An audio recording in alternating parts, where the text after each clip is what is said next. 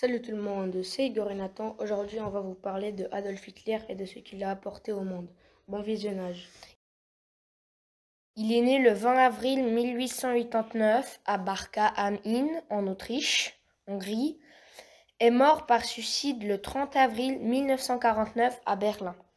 Il prend le pouvoir en Allemagne en 1933 et instaure une dictature totalitaire, impérialiste, antisémiste, cité désigné, sous le nom de Troisième Reich.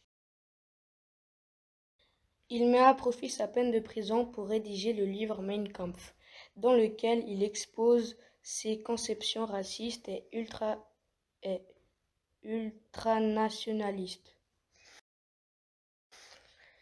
Il a tué des millions de personnes innocentes et il a contribué à la construction des autoroutes. Merci d'avoir regardé la vidéo et n'oubliez pas de commenter, liker et s'abonner. En quelle année est-il mort? Qu'a-t-il contribué?